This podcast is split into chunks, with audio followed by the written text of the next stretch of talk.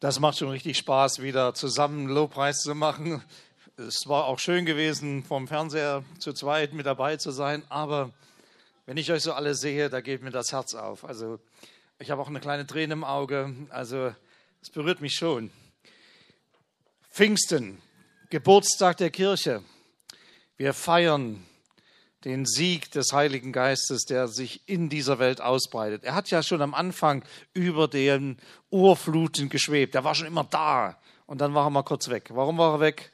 Weil die Menschen rebelliert haben, weil die Menschen Gott die kalte Schulter gezeigt haben. Und dann hat er in der Geschichte Einzelne ergriffen. Die größte Gruppe, die ergriffen waren, waren die Ältesten beim Auszug. Und da sagt Mose, ich wollte, dass alle erfüllt würden mit dem Geist Gottes, dass sie alle prophetisch mit unterwegs wären und so weiter. Und dann kündigten die Propheten das an, Joel 3, da finden wir das ganz deutlich, dass Gott seinen Geist ausgießen will auf alles Fleisch. Ah, habe ich, hab ich ein bisschen Schwierigkeiten gehabt also mit dieser Bibelstelle als Theologiestudent, weil ich dann irgendwann begriffen habe, das betrifft ja auch die Kinder. Ja, die Kinder auch schon. Also ihr Kinder, mit Gott könnt ihr eine ganze Menge erleben. Da ist viel drin, da ist viel möglich. Also seid da sehr, sehr zuversichtlich. Und dann passierte Pfingsten. Und dann entstand die Kirche Jesu, die Gemeinde Jesu, und dann ging das los. Und irgendwann ging das nach hinten los. Da ging das nach hinten los, richtig, das wissen wir. Die Kirche bekam Macht, sie war anerkannt vom Staat und es verquickte sich Macht mit Kirche, mit Glauben und auf einmal bekamen die Leiter der Kirche eine unendliche Macht und alles wurde strukturiert, organisiert und äh, ja, und das Lebendige, das Ursprüngliche, das Dynamische in der Kirche, das, was den Heiligen Geist ausmacht, dieses Unwahrscheinliche, sich stark berührende, dieses, wow, hier passiert was, hier geht was ab, hier werden Menschen gesund, hier, hier läuft einfach eine Veränderung des Menschen. Das wurde zurückgedrängt und die Kirche fing an, kontrolliert und bieder und bürgerlich zu werden. Dann sind natürlich, äh, man hat ja irgendwie noch geahnt, dass sowas mit dem Heiligen Geist, da muss doch ein bisschen Leben sein. Und dann hat man in den Kirchen, oben aus diesem Schallloch, hat man dann immer zu Pfingsten eine Taube fliegen lassen ja, äh, irgendwann waren nicht mehr so viele Tauben da und einmal hat auch der Küster geschrien, die Taube ist tot, die Taube ist tot. Ja, manche Tauben haben auch mal runter äh, sowas fallen lassen, ja, und das war dann nicht ganz so heilig mit dem Heiligen Geist der Taube. Später hat man eine Holztaube genommen, aber die ist manchmal abgestürzt, haben auch Leute aufs Kopf gekriegt. Also mit der Taube, das hat man sein lassen irgendwann. Was ist denn da wirklich passiert, Pfingst? Was passiert denn, wenn der Heilige Geist kommt? Ich möchte uns so ein paar Verse lesen, aus Apostelgeschichte 2. Ein toller Text. Ich habe den bestimmt schon 30 Mal gepredigt. Weiß gar nicht wie oft. Also dieser Text, der so gut ist. Apostelgeschichte 2, das Pfingstgeschehen.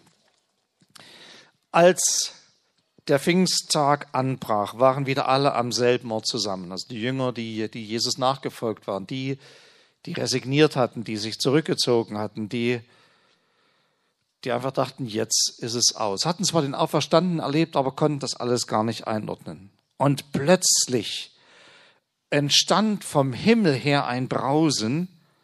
Es klang wie ein Tosen eines heftigen Sturmes und erfüllte das ganze Haus, in dem sie waren. Sie sahen etwas, das wie Feuerzungen aussah, sich zerteilte und sich auf jeden einzelnen von ihnen setzte alle wurden mit dem Heiligen Geist erfüllt und fingen plötzlich an, in fremden Sprachen zu reden, so wie es ihnen der Geist Gottes eingab und sie priesen Gott und lobten ihn. Ich möchte heute über Wind und Feuer sprechen. Ich komme aus einer Gegend, so Leipziger Ecke, da ist immer Flachland. Ja? Wir im Erzgebirge sind ja ein bisschen verschont von so starken Winden. Ich kenne das, wenn so ein Sturm ankommt und dann so, ich habe das geliebt. Heute mag ich es nicht mehr so, deswegen bin ich hier. Ja. Wind ist etwas Schönes und etwas Nutzvolles. Er hat eine Energie, aus der wir heute sogar Energie herausziehen. Es war ein himmlisches Tosen und überall, wo der Heilige Geist und wo Gott zum Zug kam, auch im Alten Testament, kannst du etwas von diesem Sturm, von diesem Wind, von dieser bewegten Luft lesen. Es gehört scheinbar zum Zeichen jetzt für Theologen der Theophanie, der Gotteserscheinung, dass Gott so kommt. Und von daher war auch völlig klar, das ist der Heilige Geist, das ist Gott selbst. Gott selbst fängt an, alles Leere wegzublasen. Ich habe in einer Brauerei gelernt, äh, mal, also nicht Theologie studiert in einer Brauerei, sondern ähm, da habe ich was Kaufmännisches gelernt. Ja, also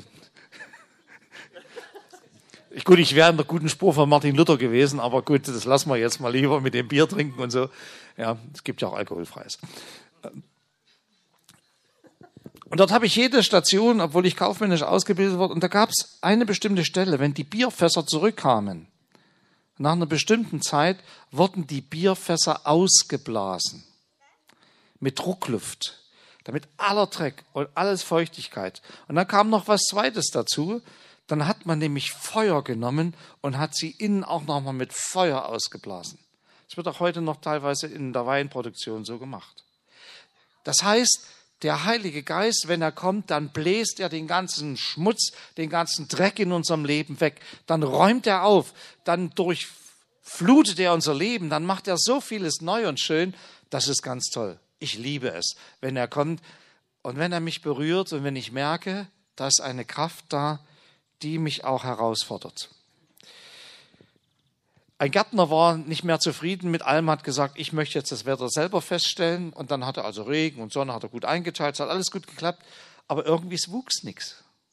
Warum? Weil der Wind vergessen wurde. Der Wind bestäubt. Er bringt neue Frucht hervor. Das ist auch eine Funktion des Heiligen Geistes. Er will Neues hervorbringen. Und gerade in unserer Zeit als Gemeinde Jesu Christi müssen wir wachsam sein, dass wir nicht alles, was neu ist, erstmal hinterfragen, sondern dass wir mutig sind, auch neue Wege zu gehen mit ihm. Ich gehe davon aus, dass Gott in seiner Liebe zu dieser Welt neue Wege finden wird zu den Menschen.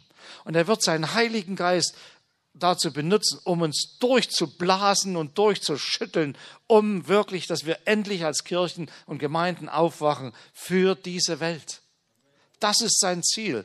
Sein Ziel ist nicht, dass wir uns irgendwo in einem Gottesdienstraum versammeln, einen super Lobpreis haben und alle ja, so total inspiriert sind. Das ist nur das Erste. Das ist der Anfang. Das Zweite will er ebenfalls. Er will das, was dann nämlich geschieht, dass 3000 zum Glauben kommen, dass sein Wort die Leute ergreift, dass Menschen berührt werden von Jesus und dass sie merken, da gibt's was, was das Leben so radikal verändern kann, dass alles, was ich mir vorher vorgestellt habe, harmlos ist, weil es mein Leben rein macht, mein Leben neu macht. Auf einmal werden Menschen gesund, übernatürliche Wunder passieren. Auf einmal werden Menschen, die, die sich für unbegabt gehalten haben, die begabtesten Leute. Ich habe in der Kirche Jesu Christi so viele Leute erlebt, die eigentlich, wenn man sie so rein menschlich bedacht hat, in ihrer Ursprungsgeschichte Nieten waren. Gott setzt Nieten ein, um sie zu gebrauchen für sein Reich Gottes. Versteht ihr? Das ist das, was er tut. Der Heilige Geist möchte, dass wir in diese Welt hineinwirken und sie verändern. Deswegen bläst er so stark manchmal. Haut hinein in unser Leben. Und er macht natürlich auch Dinge deutlich, die nicht so okay sind. Er füllte das ganze Haus, steht hier. Also umfassendes Wirken. Und nicht nur jetzt die Spezialisten, nicht nur die studierten Theologen, ja, sondern jeden. Abgesehen davon, der Albert ist ja auch schon Theologe. Warum? Weil der Albert die Bibel liest und darüber nachdenkt. Ja, ja, ja. Und dazu ist er noch Musiker. Ich könnte immer neidisch werden, wie der Gitarre spielt. Albert, der Herr segne dich dafür. Aber bitte, lässt dich nicht hochmütig werden darüber. Wirst du nicht, keine Sorge. Das ist blöd, wenn man so vor dem Pastor sitzt. Das ist immer doof, der erzählt dann immer sowas. Thomas, du bist auch noch gleich. Nein, nein, nein, nein. Das Zweite, was hier passierte, waren Feuer. Feuerzungen. Interessant ist das da wie Feuerzungen. Also äh, das ist mit dem Heiligen Geist, man kann das manchmal nicht so ganz fassen, was da passiert. Wir möchten ja gerade so, die wir in der Gemeinde leiten, sind, wir möchten das alles so gut strukturiert haben, dass das immer so alles so, so passt und so stimmt. Die Schwierigkeit ist, das geht mit dem Heiligen Geist nicht ganz so gut. Der macht immer mal Sachen, die man nicht erwartet. Und dann steht man da und denkt, es ist ja gut, Herr, was du machst. Es ist toll, es ist super. Äh, aber wie kriege ich das jetzt in meine Systematik rein? Und dann muss man seine Systematik verändern. Er zerteilte, auch hier wieder, Gott will in die Breite gehen. Gott will nicht nur ein paar, die da vorne stehen und die Gemeinde bespaßen und wo du berührt bist und dich so toll fühlst, sondern Gott möchte, dass du berührt wirst von seinem Feuer, von einer inneren Begeisterung, einer Liebe, einem Herzschmerz, wo du leidest darunter, dass Menschen um dich vor die Hunde gehen, in ihren Beziehungen, in ihrer Persönlichkeit, wo du einen Schmerz spürst an dieser Welt, die von so viel Leid und so viel Not getragen ist. Das ist es. Er will nicht, dass wir uns fromm bespaßen, sondern er möchte, dass wir fähig werden, brennend werden für die Menschen in unserer Nachbarschaft, für unsere Arbeitskollegen, dass wir die Liebe Gottes, die er uns ins Herz hineingelegt hat, dass wir sie weitergeben. Manche, die jetzt Pfingsten feiern, verstehen auch was von Wind und Feuer. Also Feuer, da wird der Grill angemacht, wir Männer vor allen Dingen, und dann machen wir Wind, damit es gut durchgeht. Aber das hat nichts mit Pfingsten zu tun, außer, außer dem Essen vielleicht aber, und dem Feiern, aber sonst nicht. Hier ist ein anderes Feuer gemeint. Deswegen sagt der Lukas, wie Feuerzungen. Es ist etwas Brennendes. Wir haben versucht, das hier darzustellen. Hier hinten so seht ihr was Rotes, aber es ist nicht ganz so Feuer. Die, die Scheinwerfer versuchen das. Man kann dieses Feuer nicht so zeigen. Es ist aber ein Funke, der überspringt. Ein Funke, der uns, der uns berührt, der uns begeistert. Das ist so toll. Und er kommt auf jeden, der es will. Gottes Geist ist ein Gentleman. Er drängelt sich nicht auf. Er überfällt dich nicht. Und du musst auch keine Angst haben, dass wenn Gott kommt mit seiner Übernatürlichkeit, dass da irgendetwas passiert, wo du die Kontrolle verlierst, sondern du bist einfach bereit, die Kontrolle an Gott abzugeben. Du, du wirst nicht ausgeschaltet. Das ist nicht der Geist Gottes, sondern du wirst eingeschaltet in deiner Persönlichkeit. Du wirst reif in deiner Persönlichkeit. Du, du entdeckst auf einmal diese unendliche Liebe Gottes und die haut einen um. Die, die, die macht einen einfach so verändert innerlich. Ich verliere jetzt sogar die Grammatik, ihr merkt das. Also, wenn man da hineinschaut, dann wird richtig ein Hohlmaß ausgefüllt. Natürlich muss klar sein, manchmal muss der Wind doch ein bisschen Dreck rausblasen aus deinem Leben. Da hast du irgendwelche Dinge angestellt, die hängen dir noch nach. Gott will das wegnehmen. Er, er kommt doch nicht und sagt, mein lieber Freund, jetzt erst mal drei Wochen Büßer da sein und dann reden wir mal wieder drüber, sondern er kommt zu dir und sagt, gib es mir. Ich bin dafür gestorben am Kreuz. Lass es los. Du musst es nicht tun. Du musst nicht so leben. Ich habe etwas viel Besseres für dich. Ich habe gelernt, ich bin ja auf dem Dorf groß geworden, dass wenn du einem Hund den Knochen wegnehmen willst, was machst du da? Nee, anderer Knochen nicht, hilft nicht. Seiner gefällt ihm besser.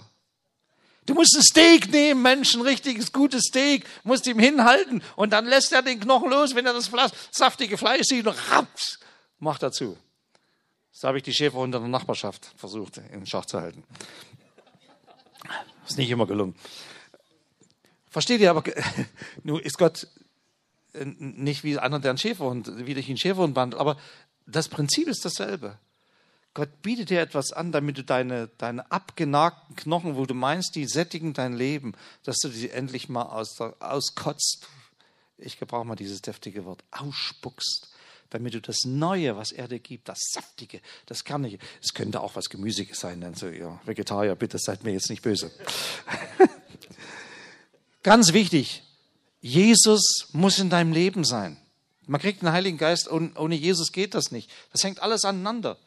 Wenn du Jesus in dein Leben einlädst und sagst, ich möchte, dass du Herr bist, ich möchte mit dir leben, dann beginnt dieses aufregende und abenteuerliche Leben. Das ist Pfingsten. 3000 Leute kommen zum Glauben. Jetzt haut mein Konzept ab. Ich habe hier über den Wind gepredigt, jetzt kommt er hier so. Also ich merke schon. Aber ich meine einen anderen Wind.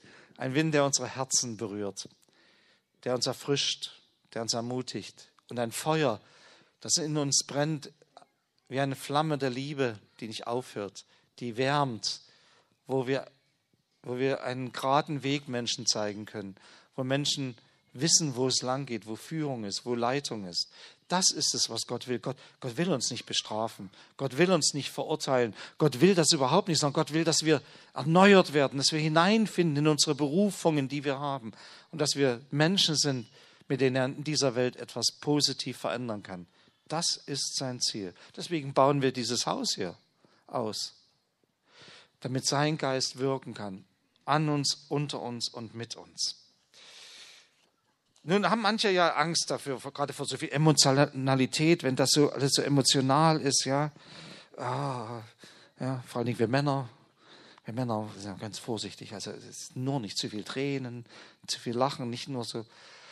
Lege es ab. Ich denke, dass es manchmal Stolz ist, Eigensinnigkeit. Gott wird dich nie blamieren. Gott wird dich nie in eine Richtung drängen, wo du kaputt gemacht wirst, sondern er wird immer wieder um dich werben und dich locken. Und so möchte ich dich einladen, dass du, dass du die ganzen Vorbehalte, die du hast, von diesem ganzen charismatischen und was es da alles so für Begriffe im Christentum gibt, dass du sie einfach mal hinterlässt und sagst, Gott, wenn du wirklich mir deinen Geist geben willst und ich wirklich mit dir leben darf, dann will ich das tun. Dann will ich heute sagen, ja, ich will das. Ich will das, ich will das von dir, Gott. Wenn du so was Gutes für mich hast. Wir haben vorhin den Text gehört, wer bittet, dem wird gegeben. Und wir dürfen bitten. Und dann gilt das wie beim allem im Leben, wie beim Fischessen. Wer von euch isst gerne Fisch? Also unser letzter Praktikant hat das nicht getan. Er hat, Herr Stefan hat leider keinen Fisch gegessen. Das war etwas schwierig. Wir haben, wir haben für ihn gebetet, es hat nicht gewirkt an dieser Stelle. Nein, das stimmt jetzt nicht, entschuldigt, das war Quatsch. Aber, aber beim Fischessen, äh, dann, wenn du die kleinen Sprotten isst, könnt ihr die Kreten mitessen, das ist kein Problem. Aber wenn du so eine schöne Forelle aus dem Erzgebirgsbach gefangen, frisch auf dem Tisch, dann musst du die Kreten trennen, die kannst du nicht mitessen. Und genauso müssen wir manchmal im Glauben auch die Kreten trennen. Und das Fleisch, das kostbare Fleisch, müssen wir essen. Kriegt ihr jetzt alle Hunger? Ja. Äh, ich merke schon, ja. Entscheide dich dafür. Ich möchte den Heiligen Geist einladen. Ich möchte erfüllt werden. Ich möchte es erleben. Und jetzt nebenbei gesagt, im Neuen Testament lesen wir, dass das nicht ein einmaliger Vorgang ist. Ich komme ja aus der Pfingstbewegung und in der Pfingstbewegung ist das jahrelang gelehrt worden. Da gibt es jetzt eine Erfahrung und die reicht dann. Wir wissen mittlerweile beim Lesen des Neuen Testaments, dass Gottes Geist immer wieder auch Zuteilung gibt. Ist immer wieder. Ja, sonst würde der Paulus ja nicht an die Epheser schreiben, werdet voll Geistes. Die hatten das gerade vorher erfahren. Das können wir in der Apostelgeschichte lesen. Und er schreibt weiter, kommt, seid gespannt auf das, was Gottes Geist mit euch macht. Es fängt Pfingsten an aber es setzt sich fort in die ganzen Kirchengeschichte hinein. Es gab nie eine Zeit, wo Gottes Geist nicht gewirkt hätte. Häufig in, im Verborgenen manchmal, aber im letzten Jahrhundert ist er aufgebrochen und durchgebrochen und hat vorhergehend auch schon Bewegung gehabt. Ich liebe Kirchengeschichte, also kann man ganz viel Tolles sehen. Und er wird sich weiter ausbreiten in dem Maß, wie wir es zulassen. Er ist im Kommen. Das ist sicher. Ich möchte jetzt mit uns beten und eine kurze Zeit der Stille auch gewähren, dass du einfach für dich selber beten kannst. Sagen kannst, ja Jesus, ich möchte, dass du ganz mein Herr bist. Und ich möchte von diesem Heiligen Geist berührt werden. Und ich erwarte das von dir. Und dann kann das ganz unterschiedlich sein. Morgen früh oder Tische auf einmal, du tust so schön, bist du entspannt. Auf einmal passiert es, dass du ausbrichst, Gott in Sprachen zu loben. Und auf einmal kriegst du eine Klarheit über ein Wort Gottes. Es gibt ganz unterschiedliche Äußerung des Heiligen Geistes, aber du spürst es. Es gibt auch Leute, die sind betrunken, wie die in der Postgeschichte, ja, die, sind, die schwanken dann hin und her. Äh, andere fangen an zu zittern, die Quäker, ja, die Zitterer. Ja. Es ist nicht entscheidend, was geschieht, sondern dass innerlich das Feuer in dich hineinkommt. Dass der Wind alles wegblasen kann. Und dass etwas Neues, eine neue Dynamik, eine neue Kraft in unser Leben hineinkommt. Ich lade dich ein, jetzt mitzubeten. Herr Jesus Christus, danke, dass wir wissen, dass du von deinem Wort her klar gesagt hast, dass wir bitten dürfen. Und du wirst uns nicht was Falsches geben. Deswegen bitten wir dich, dass du unser Herz ganz ausfüllst. Wir möchten, dass du Herr bist in unserem Leben. und möchten, dass dein Heiliger Geist die Herrschaft hat über unser Denken, über unser Reden und über unser Tun. Und ich bitte dich, dass du jeden jetzt, der da ist, der angesprochen ist und merkt, er ist da angefragt, dass du ihn berührst und er das wirklich erlebt. Ich weiß nicht, was du Jesus jetzt sagen möchtest, aber bete im Stillen einfach einige Sekunden und erzähle das, Jesus, was dir wichtig ist.